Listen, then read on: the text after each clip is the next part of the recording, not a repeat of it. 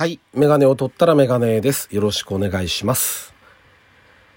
えー、っと、ネタバレは絶対しないですけども、あの、映画を見てきました。新エヴァンゲリオンですね。で、とね、でもね、僕いつも映画見て、結構ラジオトークで喋ってるんですが、ネタバレはしてないつもりなんですよ。おすすめはしますけど。だから別にネタネタバレをしないで話すことはおそらく可能なんですが、えー、っと、この作品に関しては、多分ね、見ようと思ってる方の熱量がすごく高いと思うんですよ。もう長くやってる作品だし、えー、っと、ファンもかなり幅広い層でいらっしゃると思うんですね。だから、まあ、あえてそこには触れないようにしようかなと思ってます。はい。触れずに進めたいと思うんですけども、まあ、あの、今回ね、映画自体が、あの、もう1年ぶりぐらいなんですよ、僕行ったの。もうコロナにな、コロナがこう世の中をこうわっとこう、世の中に溢れてから全然行かなくなってて、本当に1年ぶりぐらいに行くきっかけになってくれた作品ですね。あの、まあ、久しぶりに行ってみて思ったのは、すごく良かったですよ、やっぱり。あのアルコールなんかのね、こう結構、消毒なんかも置いてあったり、ブランケット共用のやつ、あれも使えないようになったりとか、ちょこちょこちょこちょここう、対策は、あのしてありましたけども、快適さは変わらないというか、ね、昔の映画館とは違うじゃないですか。昔のはもう入れ替えも性もなくて、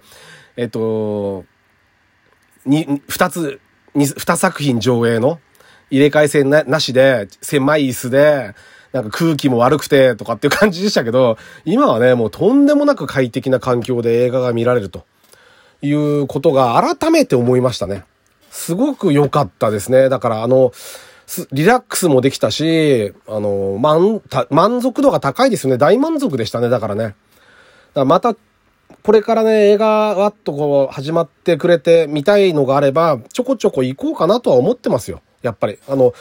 思ってますよ。思いましたね。平日で朝一行ったんですけども、そんなには混まないし、席の間隔も十分空けて座ることもできるので、あのー、まあ、機会があれば行こうかなというふうに思いましたね。行ってよかったなと思いました。だから、見てない方がいらっしゃったら、ぜひ行ってみるといいと思いますね。はい。決して損はしないと思います。はい。というわけで、えっと、第189回ですね。ラジオにメガネ始めたいと思います。よろしくお願いします。はい。えー、っと、ヤフーニュースで、ちょっと面白い記事というか、興味ある僕のすごく興味があるような話題がニュースになってまして、これがですね、あの、日産が動いた伊藤和恵さんの愛車30年ものシーマをレストアへっていうニュース、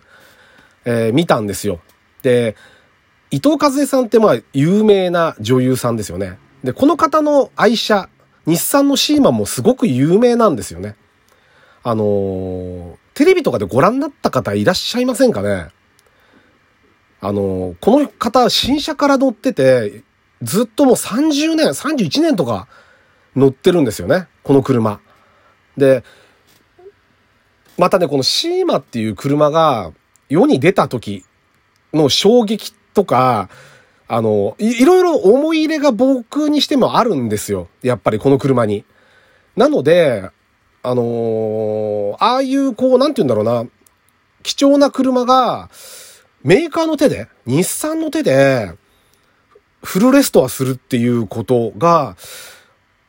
すごくおも、面白い企画というか、あの、実際にでもね、例えばホンダだったら NSX のリフレッシュプランとかお金出すと、か、もうかなりレストアに近いような状態のはやってくれるんですが、今回はその多分日産が行為としてやってるんだと思うんですよ。まあ、企画というかこれを機にこれを映像で、例えば CM で流すとかいろいろやるんだと思いますけどね、多分。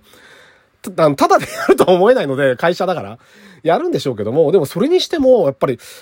非常にこう、多分日本一有名なシーマだと思うんですよ。伊藤和恵さんのシーマって。だから、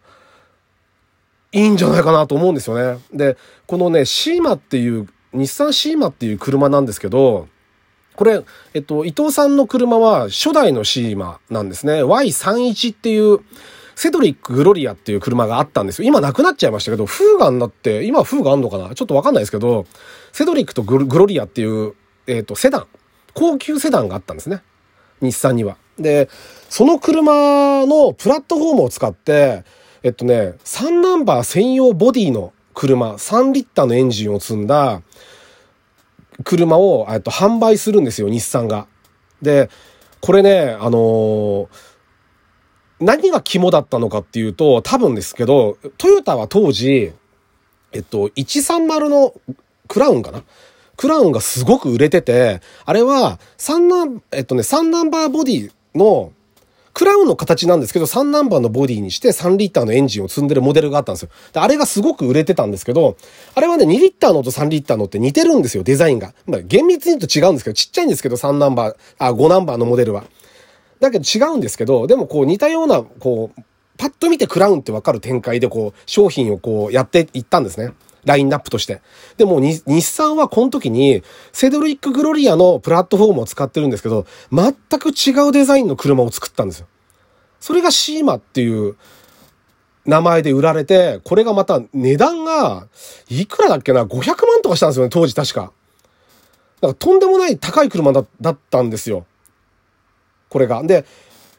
これが、こんな高い車が果たして売れるんだ。えっとね、まあ、クラウンとかでも300万、400万もしなかった時代だと思うんですよね、多分。それがとんでもなく高い車。で、うんと、ベースはセドリック・グロリアなんで、そ、それをこう、なんとうまく商品化したんですよね。だからね。バブルの勢いに乗って。88年から、えっとね、91年までだったかな。さっきちょっと見たんですけど、発売期間なんで、販売期間なんで、これ、もろバブルの中なんですよ。自動車バブル、ぼ、僕のちょっと感覚で申し訳ないんですけども、少なくとも自動車の業界がこう、バブってた時代っていうのは、多分ね、87年から92年ぐらいの間なんですよね。で、この車88年から91年でドンピシャの車で、ものすごい売れたんですよ。で、エンジンも、あの、これね、僕の友達のお父さんが乗ってて、もう、もう随分昔の話、25年ぐらい前の話ですけど、あの、3リッターのターボでね、VG っていう、VG 型エンジンっていう、日産がね、当時 L 型っていう直録の、直列ロキトのエンジンから V 型のエンジンにどんどん転換していった時代なんですよね。それの最初の頃のモデルで、えっと、VG30DET かなこれね、VG30 っていうのが型で、まあこれもちょっと僕の素人のあれなんですけど、あの、確か多分そうだと思うんですけど、VG30 が型番で、DET の D っていうのが、えっと、DOHC の D ですよね。で、E は多分ね、わ、ちょっとわかんないです。インジェクションとか多分そんなんだと思うんですけど、で、T がターボ。で、これね、確か VG30DETT って、日産は TT ってつけるとツインターボになるんですよね。それは多分ね、フェアリティ Z に乗ってたと思います、このエンジン。で、このシーマのエンジンは205 250馬力だから255馬力とかで、ものすごい速かったんですよ。友達が運転する車で結構ね、あの、ど、いろいろ出かけたりしたんですけども、カワシートで で、ハンドル回してもセンター回んないんですよね。ボタンがいろいろついてて。ですごい高級感があって、あの、なんて言うんだろうな、こう、大人の乗る車って感じでしたよね。あでも社長が乗る車みたいな。で、ちょっとね、クーペスタイルっていうか、セダンぼってりしてなくて、デザインももうものすごくかっこよくて、まあ、いわゆるちょっと憧れるような、まあ当時、だから中古になってから結構ちょっとあの、なんていうんだろう、車庫端とかにして、あの、ちょ、ちょっと悪めの方が乗ったような感じの車になりましたよね。だからやっぱりね。今残ってる車は多分これ高いと思いますね。ノーマルで綺麗な状態で残ってたら、あのね、お値段かなりするんじゃないですかね。欲しい人いっぱいいると思います、多分。なので、えっと、こういう車、まあ歴史ある車だと思うんですよ、僕これって。で、この当時、で、シーマ現象って言われるぐらいこのシーマが売れたわけですよね。セドリック・グロリアベースにもかかわらず。で、その頃トヨタはどうしてたかっていうと、